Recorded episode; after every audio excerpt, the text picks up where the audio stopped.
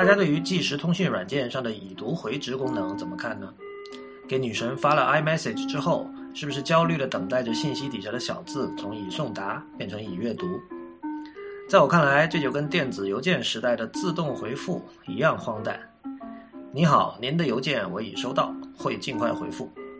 大哥，要是你真的那么重视我的邮件，我现在已经收到回复了。欢迎大家收听 IT 公论。今天还是由李如一和 Real 为大家主持。那当然，今天的大新闻是我们之前在短打里提过两次的，也就是 Instagram 终于推出了私信功能。呃，这个功能呃叫做 Instagram Direct。就如果你现在在这个 iOS 和 Android 上升级了 Instagram 的话，你会看到主界面的右上角有一个小的信箱，然后你点那个，你就可以给你的某某一个或者某几个朋友发图片。你不能发文字，就是它跟那个我们通常意义上的私信还不太一样。你不能只发文字，你可以发，你可以只发图片，或者图片加图片说明。然后你可以一对一，也可以一对多，但是就是只有你指定的收件人才能够看到。呃，大概就是这样一个功能哈。那个 Real Real，你用了没有？你觉得怎么样？我今天试了一下，然后觉得，因为我不是这个 Instagram 的一个重度用户吧，我觉得这个其实对我来说其实没有太大的区别和变化。但是我觉得这个事情很奇怪的一件事情就是，你看那个 Instagram 上面的活跃用户，他真的有需要这个东西吗？我有点怀疑。有一种人肯定需要，就是想勾搭 Instagram 上面的美眉的那些人，因为 因为因为 Instagram 是一开始是以滤镜好出名的嘛，然后就是。呃，我发现特别是亚洲地区有很多这种不知道，有可能是模特，有可能就是一个平时比较有没什么事情干，然后过着这个甜蜜生活的这样的一个人，然后他会喜欢把自己的生活秀出来。呃，就就这一类的很多嘛，然后就是下面总是有很多人去各种点赞、各种惊叹什么的，呃。所以，所以这个这是一个问题，就是我我我觉得我能理解你刚才说说的，就是 Instagram 它本质上是一个 broadcast，是一个广播类的东西，就是因为因为你看它的重度用户基本上都是为了都是为了秀某种东西，无论是秀自己的美貌，还是秀自己的拍照技术，啊，还是秀自己的这个可爱的宠物，就诸如此类的吧。所以，所以这种我觉得这种需求本质上它是希望尽可能多的人看到。对，我就我就说，我就觉得这帮我们叫什么？一个是秀美食的 foodie，秀自己的 selfie，对吧？对，就这两类人，我觉得他们对这个对这个，就是说，呃，不是广播类型的这种图片的分享，我觉得是没有太大没没有太强需求的。啊，那么就看那个 Instagram，这我们不知道哈，它到底有多少类型的用户支持这种情况，然后多少用户是需要说这个私密的分享一些东西的，那可能。他们自己想法，然后出这个产品吧。对，我们可以想一下它的轨迹哈，就是当初那个 Facebook 买 Instagram，呃，一般认为就是说 Facebook 觉得图片的这种活跃的这种用户都跑去用 Instagram 了，然后 Facebook 觉得很怕，因为 Facebook 也知道他们在图片的上传图片、分享图片也是 Facebook 用户最常做的事情之一，但现在发现有一堆有这种需求的人都在玩 Instagram，所以。这相当于是一种，就是把竞争对手干掉的一种一种收购。然后之前的新闻是他想收购这个 Facebook，想收购 Snapchat。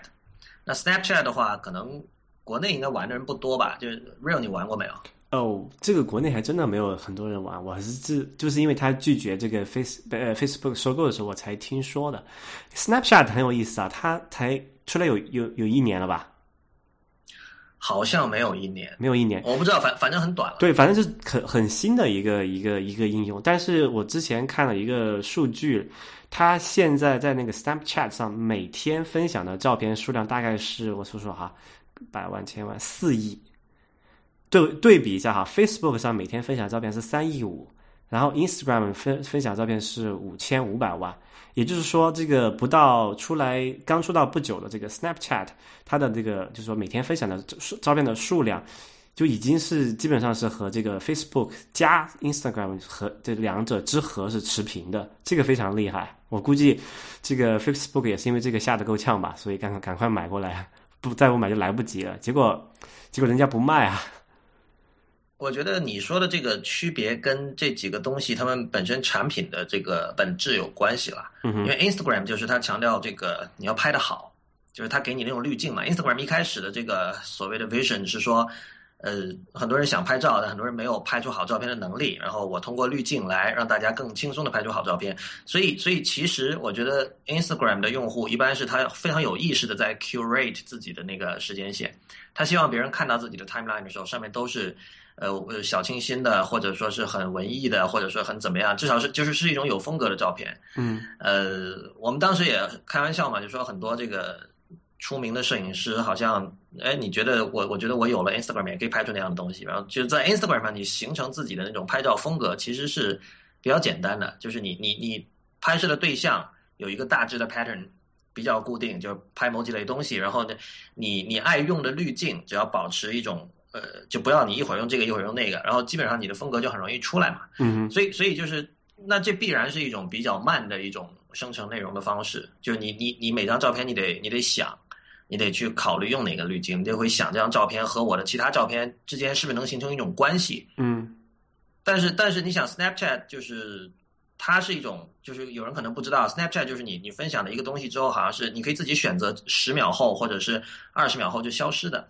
所以，所以国内有个说法说这是一个月后祭坟的一个呃通讯工具。那这个必然就会要求用户得有一定的活跃度嘛，不然你没法玩的嘛。我共享一个东西给你，我只给你三十秒的时间去看，是吧？对，那你说这个 Instagram 它有这个，就是说它自己会去过滤，就不会那么频繁的去去去发这个东西，这个我可以理解。但但是 Facebook 本身呢？Facebook 我用的比较少，然后我觉得最重要的问题就是它的在这个在移动互联网在移动设备上的失利吧，因为毕竟它是从这个它是 Web 起家的，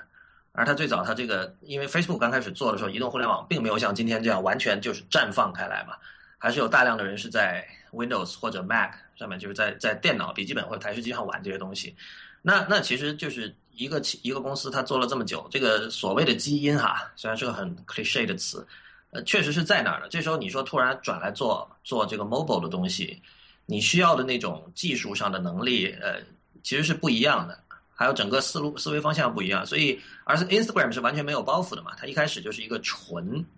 呃 mobile 的东西，甚至你可以说它是第一个就是把这一点做到推到极致的一个公司，就是它一开始是基本上没有 web 界面的。后来他才加了 Web 界面，而且事实上到现在为止，会去用它 Web 界面的人也不多。通常我们是看到哦，他自己发照片的时候，同时把这个照片发了条链接，那个推到了这个 Twitter 或者新浪微博上，然后我们点那个链接，我们会发现哦，它有一个像现在的这个链接是 Instagram.com 斜杠你的用户名，但最早是没有的。嗯，刚才提到这个这个 Face 呃 Facebook 的这个，就是它它最早的时候并没有全身去做这个 mobile 这件事情，确确实有这个问题，就可能可以从从它这个早期的那个那个 Face Facebook 那个 App 本身的那个设计就可以看到，它最开始的版本其实是用那个叫做我们如果你做 iOS 开发的话，就知道它用一个呃 UI Web View 嘛，对，就它其实是在呃这个手机上展示一个一个 Web 页面而已，并没有说真正是一个原生的，它是一个原生的 App，但是里面很多的元素都不是原生的，是而是通过一个渲染这个一个网页的形式展呈现给用户的。后来这个呃 Zuckerberg 意识到这个东西最终是可能行不通的嘛，那可能他们可能是从前前年吧还是去年。开始去做这个，就说完完全全去原生的去写这个 Facebook 的这个呃这个，比如说 iOS 这个 app，那他现在的体验就还其实还做的还不错了，呃，而且跟看他们那个比如说这个广告的销售数据来看，他们这个现在在这个 Facebook 的 mobile 的这个收入其实占了他们那个整个收入很大一一部分了已经。呃，所以我其实我觉得他们他们起码在最近一两年之内是对这个 mobile 这个事情看的是很很很重要的。但即使是在这种情况下，它还是被这个后来者像这个什么呃这个 Snapchat 啊，或者是像那个 WhatsApp 啊之类超越了。WhatsApp 那个特别搞，因为因为 Facebook 它之前是出过一个叫做 Messenger 的这个 iOS 的 app 的。对，现在还有，就是它是一个专门用来聊天的一个一个很很功能很单一的一个工具。按理说，呃，以 Facebook 这个用户群体来讲，它本来有个很大的基数嘛，然后它有一个专门的，就又又不存在说它是一在一个像 QQ 一样的一个平台上，你再加一个一个复杂的功能，也不存在这个问题，对吧？那它有一个专门的一个针针对这个 Web 优化的一个呃，针针对这个 Mobile 优化的一个 App，然后又有一个很好的用户基数，却还是被后来的者超越了。这个是我觉得其实很值得我们思考的一件事情。呃，你刚才说那个 Facebook 的 iPhone iPhone App，它从这个 Web App 不不是 Web App，就是用了用了这个 Web View 的框架哈，我忘了那个叫什么，是类似是一个什么数字什么。但它以前是我我知道这个事情，后来它转用 Native Code 之后呢，很多人说那个 App 的反应速度快了很多。但说老实话，我觉得这件事情不是那么重要。我觉得，因为你。因为他们显然有足够的这种资源，找到最好的程序员。他们无论选择哪种，就技术选型不是最重要的事情。他们无论选哪种技术，他们都可以做到，就是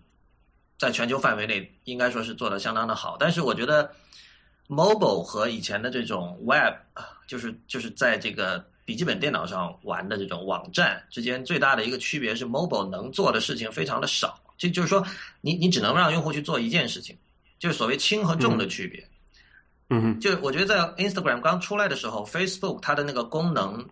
已经非常的复杂了，就它有各种各样的东西嘛。你你你有一条这个 timeline，有一条 feed 可以看，然后你有各种那个，本身它要做平台是吧？上面有很多游戏。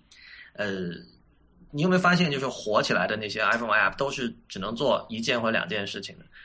我觉得这可能是用户的心理认知模型上的一个一件事情，就是。他不喜不习惯说一个 app 能够做很多很多的事情，对这个我觉得有道理的，因为毕竟在这个手机屏幕，你再大五寸六寸不得了的一个很大的我们叫做 f a b l e t 这么的一个手机上面去搞，你毕竟还是一个很小的一个拇指什么食指操纵的空间有限嘛，你不可能像那个 web 上用鼠标点然后键盘输入可以做很复杂的操作，这样就说这些呃物理上的限制决定了你的产品功能必须很简单嘛。那如果你这个，当然在认知上也有这个问题哈。如果你的产品功能太复杂，那可能用户第一个他上手起来很慢，那接触起来可能试几次他就就觉得哎呀太复杂不想用了。那突然你这个出来出一个很简单的 app，那可能他用起来上手很快，玩起来还挺高兴的，那还不错。但但我觉得刚才你讲，但是这一点我觉得不能解释像那个 Facebook Messenger 那个 app 为什么它还是被这个 WhatsApp 超越了。因为它那个 app 就是一个功能很简单的一个一个，就纯用来聊天啊、发这种短信的一个服务嘛。我我这点我这么看哈，首先就是说，可能在在做设，比如说在 Facebook 看来，呃，所有的这些像 WhatsApp、像 Line、像微信这些都属于 social，但是在我看来，他们就是他们属于移动互联网时代的 IM 软件，即时通讯软件，就跟 social 我觉得其实是两个不同的类别，因为因为 social 的话。在我在我的分类里，就 social 是就是像 Facebook，还有早期的开心网、海内、校内就那些东西。然后呃，IM 就是 IM，我觉得 IM 是更加硬的一种需求。social 其实是玩儿嘛，就是你你想我们最早就在中国最早火起来的这个像开心网，我们当时都是什么去汽车上贴条、什么偷菜这些事情。呃，那那里边的私信功能其实是一个居于从属地位的东西。就有点像现在，比如说知乎的私信功能是一个从属地位的东西。我我这么说吧，很多人，你你你想象，如果你在这个知乎上勾搭一个女生，你显然就是你会想希望问她要微信的，你不会满足于只跟她不停的用私信来往，你会觉得我靠，哪天她要不来了怎么办，是吧？其实这这种心态就说明了这一点，就是 I M 是可能是更更亲、更私密的，而且是更硬的需求。那么。我们回到今天的主题啊，因为我们因为我们从这个 Instagram Direct 这个功能讲起，其实我们今天讨论的是移动互联网时代的 IM，因为我们知道第一代的 IM 可能是像像 QQ、像 MSN、Google Talk，呃，包括 Skype 这些东西，然后，但是这都是过去式了。现在的 IM，这第二代的 IM 可能是像最早的 Kick、WhatsApp，呃，然后后来兴起的微信、Line，呃，还有像黑莓有出这个 BBM，然后。所以，所以你看，呃，包括苹果的 iMessage 哈，然后，呃，在在这一个这这一群 App 里，Facebook Messenger 其实是很很奇怪的，就是它有点像我刚才说的，就知乎的私信或者开心网的私信那样的一个关系。我我觉得这也是可能它为什么要把 Facebook Messenger 作为一个单独的 App，一个独立的 app 拿出来，特别做，就是想告诉大家说，这个东西就是用来发私信的。你你在这个心理模型上，你应该把 Facebook Messenger 归到和 WhatsApp 同一类，但我觉得，这这好像不太成功，因为在我心目中，我还是觉得好奇怪啊。而且而且你知道，现在 现在 Facebook app 本身你可以发 message，而且它那个私对，它是那个私信它有重叠的部分。它那个私信功能是请的 Mike Matas 这种世界顶尖的设计师来做的，就是它那个有一个球，然后它有一个 physics engine，那个球可以在那个屏幕上弹来弹去的，就是像他们做的那个 Facebook Home 类似的东西，就是那、那那是一个很炫的界面，嗯，但是就是还是没有太多人去用，所以所以所以我觉得就是说，可能 WhatsApp 真的是要跟 Facebook Messenger 分别来讨论。那那个之前我刚好最近昨天有一个记者朋友就问我，他说为什么 WhatsApp 现在还可以就还没有倒？就是它它产品真的不行，就是它它设计一直以来就是没有什么设计感的，就是你你想它的两个创始人是以前雅虎的员工，所以我觉得这这这已经很说明问题。然后当然我们知道他做的最早了，因为他们公司是零九年零九年九月还是十月成立的，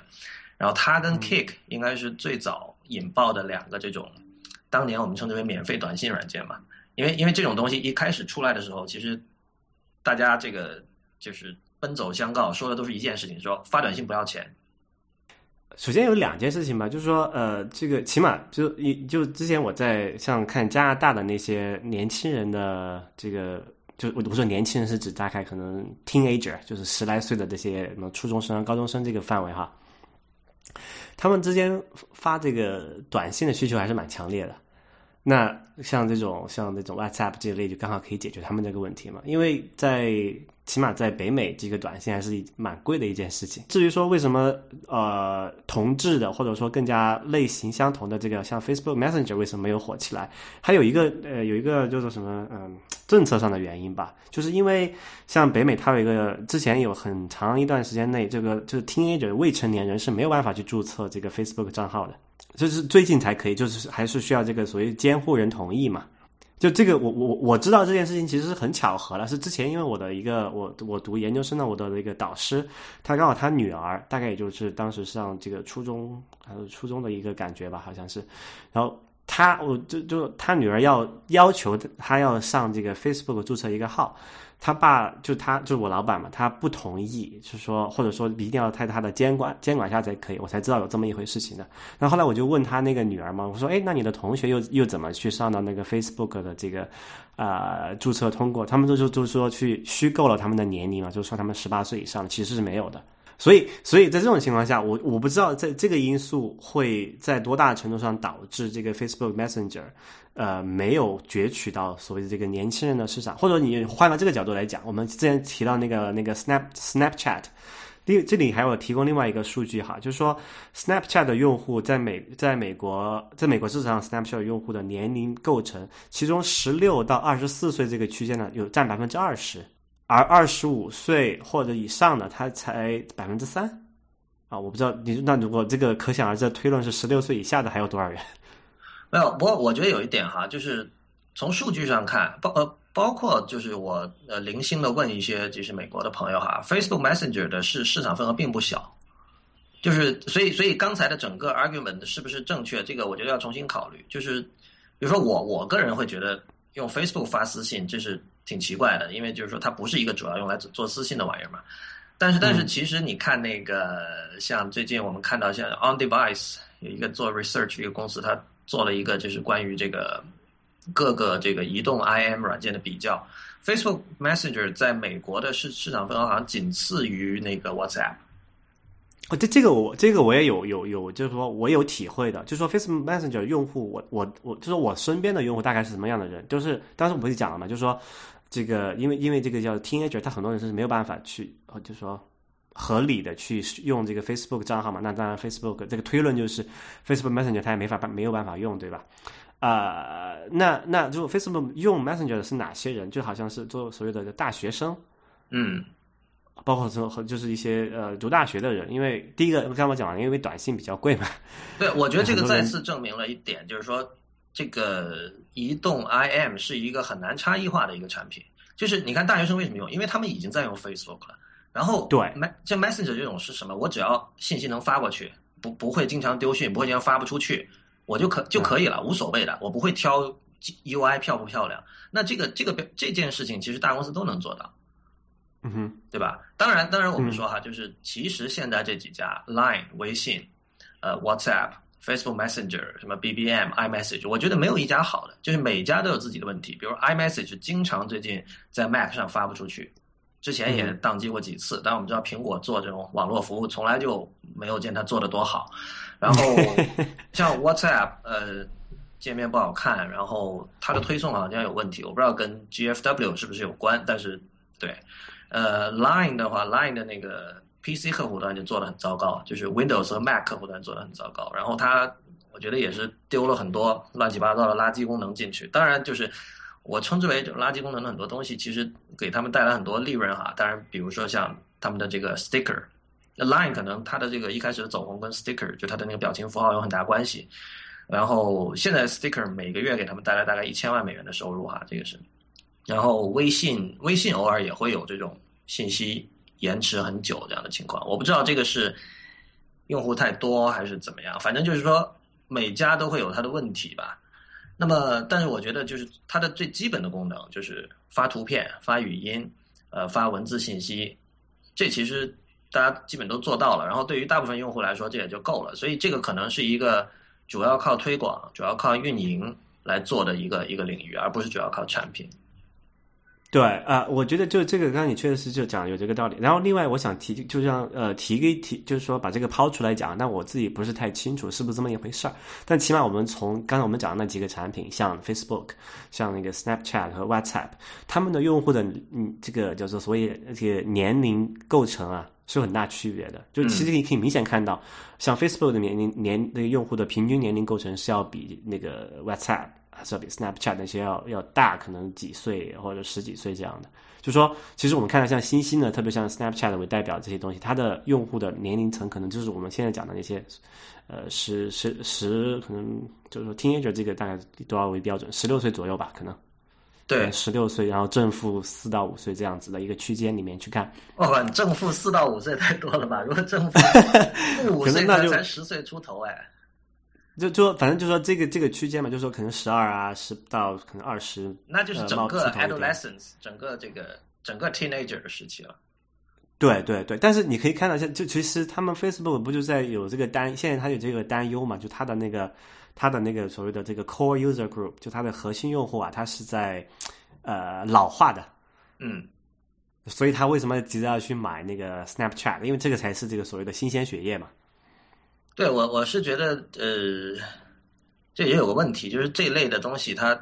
看最看重的一个指标就是活跃度。然后，那其实人二十七岁、三十岁以上的人就会开始很忙嘛，然后有很多。就是讨厌的事情要他关注，他没有办法那么活跃了。你没有办法在一个 cyberspace 的一个一个一个破 IM 软件上那么活跃，所以这可能是他们为什么瞄准十几岁的人。但是我跟你讲，你刚才说这个很有意思，就是其实选择哪个 IM 最终成了一种跟身份认同相关的东西。比如说我我认识一个十八岁的人，然后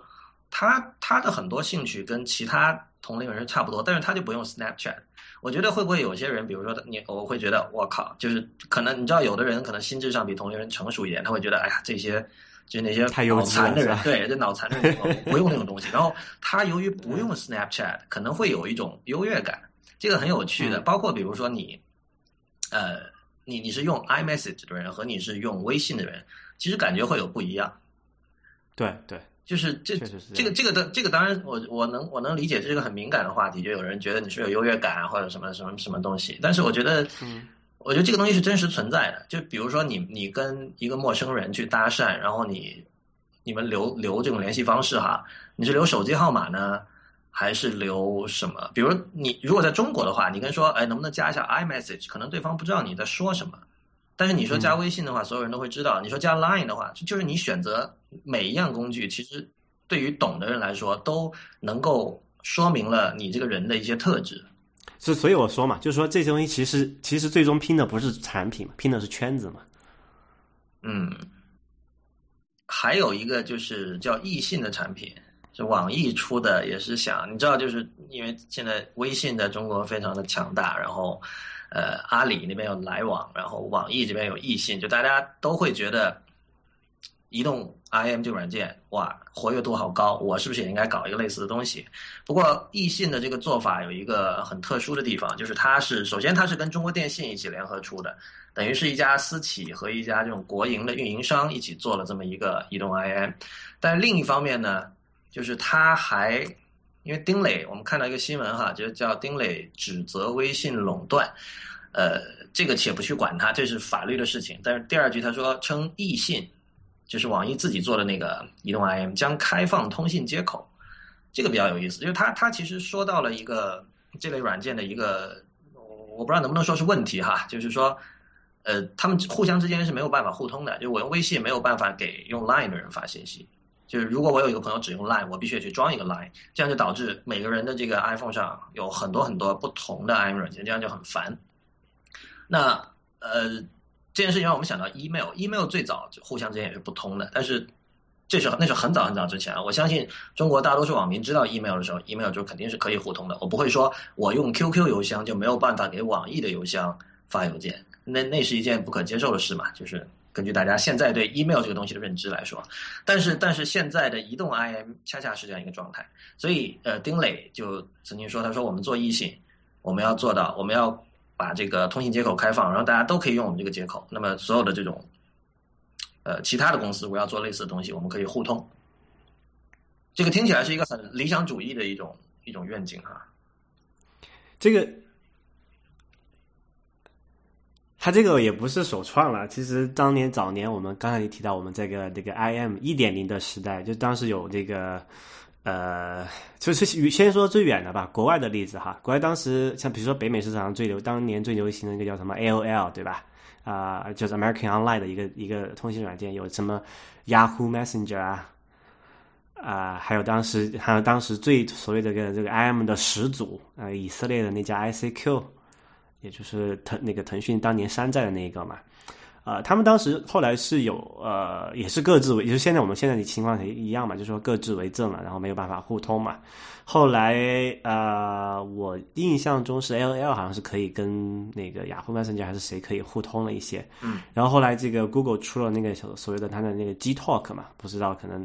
年年现在可能早期的这个一个国内的早期的这个玩家可能还有还有理解说这个知道这个 G Talk 怎么一回事儿。当时，G Talk 它就出了这么一个，就是说基于一个叫做 XMPP 的这个一个一个协议嘛，啊，这个协议就说它可以啊保证所有采用这个协议的呃这个 IM 用户之间都可以互相通信，啊就不不就不用管你是不是到底是不是 AOL 的用户啊，还是 Yahoo Messenger 用户啊，还是这个 Q 呃 ICQ 的用户啊。然后当时就说，呃，有一些这种私有的这个 IM，它还没有开放它的协议嘛，就甚至还有人做过破解它的这个私有协议，然后做了这么一个那个桥，就是所谓把这个 XMPP 的开放协议，然后转化成这个它的私有协议的，就等于是变相打通了这个各家的 IM 嘛。结果到其实你到后来其实一看。啊，但他没有做成嘛，就是 Google Talk 这个没有做成的，XMPP 这个这个所谓的天下一家的这种理想没有成。对他的理想当然是很好，也当时也有很确实有很也有比较明显的这个进步嘛，确实当时打通了很多家。然后虽然呃打通之后这个体验非常糟糕，因为有可能收不到消息，也可能掉，就稳定性还比较比较堪忧。但是起码他做到了初步能打通当时所谓的这个主流的那几家哈。但是后来，呃，包括连这个这个 G Talk 自己也没有说，呃，就是大概是前前几年吧，也也就也就放弃了这个想要去打通了，那就是还是你自自己在自己家玩吧。特别是像现在这个，呃，这种什么 Google Wave 吧，那个时候，嗯。就其实他就是说，他已经不不不再想去跟别人那个要打通了。你看，我就自己跟自己玩就好了。因为你始终想要打通这个 M 的，无非情况就是因为别人这个市场上已经有这个几家一一两家或者是好几家这种把这个市场瓜分的差不多了。然后比如说你现在这个网易要插一脚进来，发现哎，这个大家都在用这个微信啊，那我怎么活？那我没办法呢，我只好说，那我逼你开放协议吧，这样我可以还有点生存的空间。但是其实你看看到这样，这个所谓的后来者要去打破这个像那种像微信啊、QQ 这样的一个垄断地位的呃情况是很难的一件事情，所以我对这个事情其实也不是很看好啊。另外一点就是你提到，刚刚你也提到说，它这个易信哈，它它是和这个运营商合作的，就是和中国电信。当时那篇报道的最后一句，我就觉得是非常。呃，非常，呃，预示着一个不好的呃一个消息。当时他有一个，他是一个，他们好像是异性的一个人啊。他说，他说了这么一句话，他说，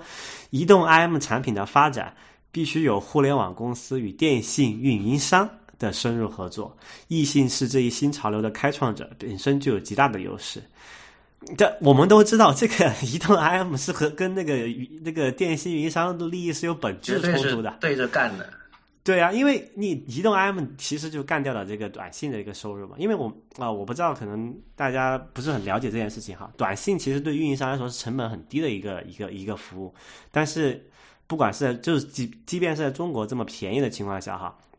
这个短信的成短信的这个利润和它的成，就是短信的收入和它的成本之间是完全不成比例的。当时有人算过，就说如果我们我们按流量来算的话，哈，短信一个字当时说是多少钱？哎，是五分钱还是一毛钱的一个成本？就平均来看，一毛钱吧，好像是。啊，我没有看过相关数据啊，就说算过这个这个短，然后一短信一条是多少是七十个字，呃个中文字符嘛，一百四十个英文字符嘛。那这个短信的这个每兆。字节的这个成本是一个相当惊人的数量级啊，是比那个比给那个航天飞机通讯的那个成本还要高的。嗯，所以其实你要你这个作为移动 IM，你去你去跟那个电信运营商就抢饭吃啊，你跟你跟人家水火不容的。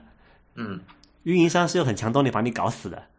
然后他反而要去跟运营商去合作这件事情，我觉得这个事情是一开始就不靠谱。对我，我们看到就是 XMPP 这个革命，虽然就其实是失败了哈，但是这个发明 XMPP 的人他并没有闲着。事实上，前两天在短打里我有提到过一个新闻，就是这个发明 XMPP 的人，他现在想把这套东西带到移动互联网，就他做了一个叫 Layer 的东西，那网站是那个 Layer.com，L A Y E R.com。那么他的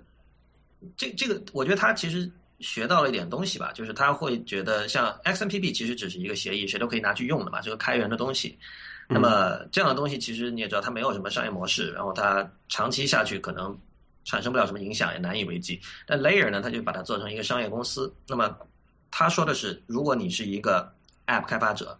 然后在现在的情况，你是要自己写你的私信功能，就服务器端你得有一些代码，然后这个客户端得有一些，然后其实这个是挺麻烦的一件事情。就可能私信并不是你的主要的一个功能，但是你会需要它，然后你为了这个需求，你得多花很多开发成本。那么我来帮你解决这个问题，我把这个东西写好，哎，我是做 XMPP 的人啊，这套东西我熟啊，我先只把它带到这个移动互联网上，OK，然后你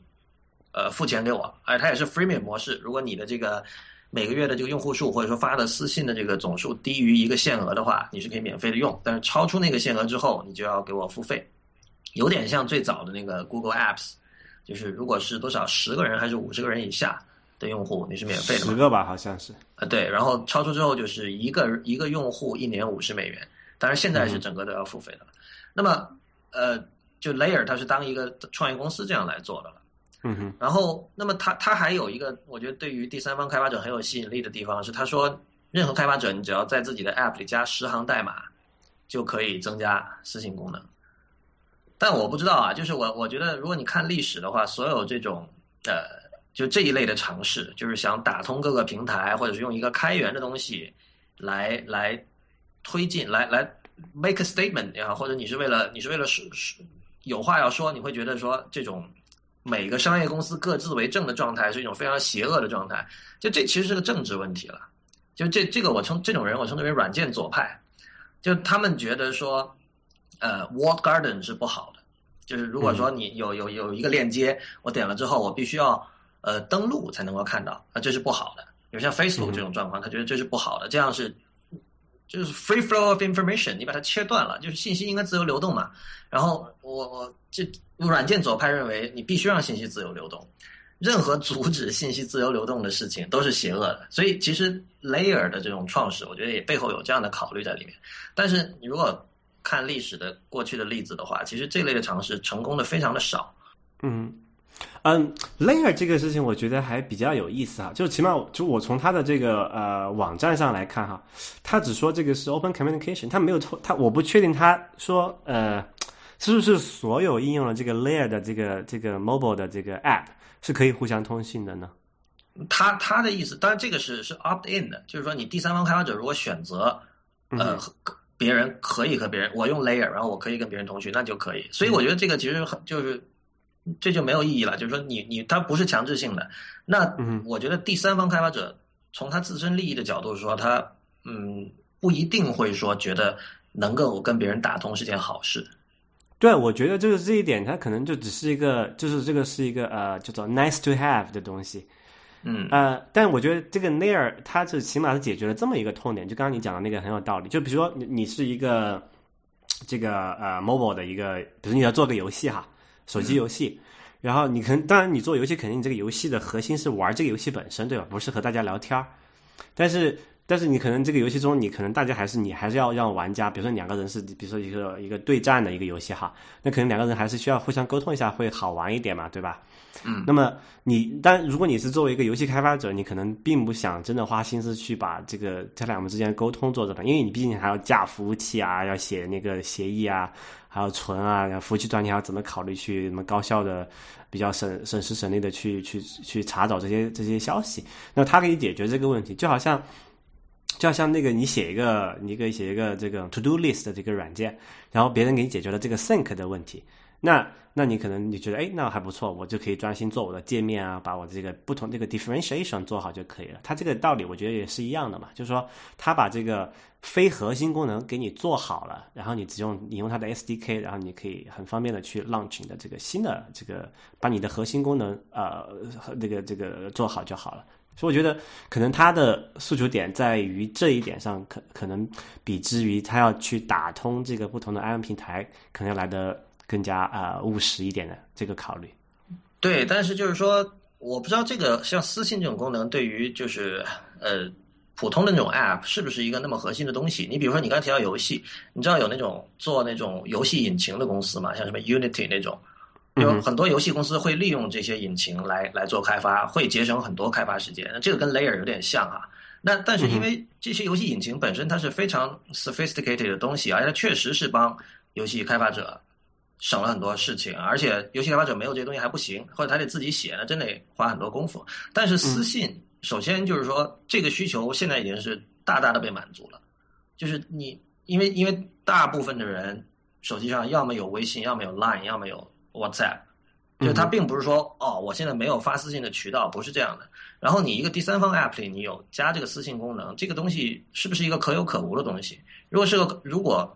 有大量的人认为就是可有可无的话，那 Layer 可能就很难做下去。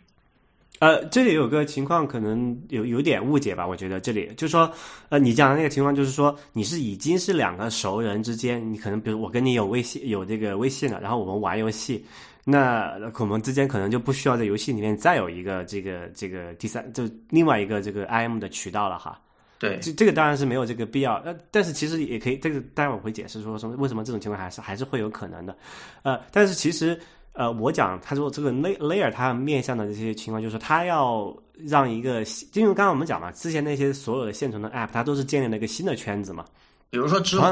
你说的意思是？对，就是说可能我不真，我们之间可能只是在那个 app 里面有有互动而已，我们在 app 之外其实是没有交集的。那那这种情况下，我们肯定是这个 app 本身要自带一个这个 IM 的功能，才才可以解决这个问题嘛，对吧？对。那么再回到刚才你讲的，就是说，那如果我们在其他地方已经有其他渠道可以可以这个 IM 的情况下，为什么还需要一个单独的这个 IM 这个功能呢？这有一个这么一个考虑，就是因为这个在传统的这个叫什么？如果在这个 desktop，就是说桌面系统呃电脑上是不存在这个问题的，因为我们可以多任务嘛，我们可以把这个啊怎么说？